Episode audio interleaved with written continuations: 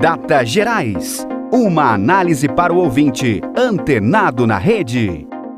Olá, eu sou Adriano Seolim. Olá, pessoal, aqui é a Mariana Pereira. Esse é seu Data Gerais, uma análise inteligente sobre as movimentações nas redes sociais, em especial no mundo da política e dos negócios. Oi, Mari. Vamos falar um pouco mais sobre economia hoje? Afinal, é um assunto que interessa muito as pessoas, principalmente em um momento de forte aumento dos preços. A inflação não mostra sinais de melhora. Inclusive, você tem dito aqui que internautas reclamam há meses que não estão conseguindo fechar as contas. É isso mesmo? Oi, Adriano, olá ouvintes da Gerais FM. Bem, a classe média tem se queixado diariamente da inflação nas redes sociais.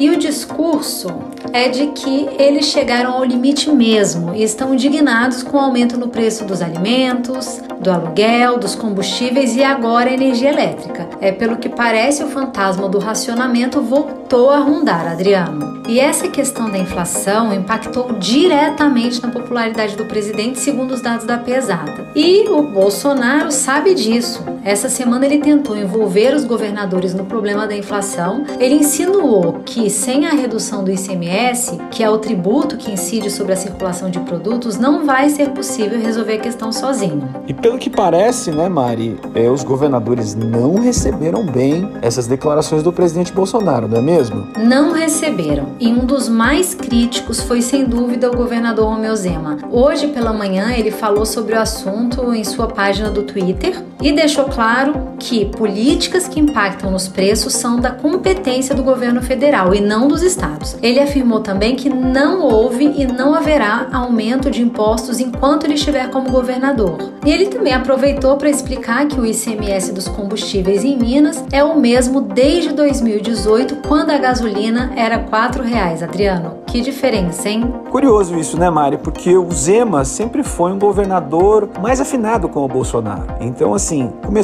a ter esse conflito, essa rusga. Não é muito bom para o presidente Bolsonaro entrar em conflito com Zema, que sempre foi um governador com que ele teve boa relação, né? Bom, eu vou ficando por aqui e vou lembrar de novo. Quem quiser ver os gráficos sobre os números que a Mari comentou aqui, vai lá nas redes sociais da Gerais FM. Valeu e até a próxima. Tchau, pessoal. Até semana que vem.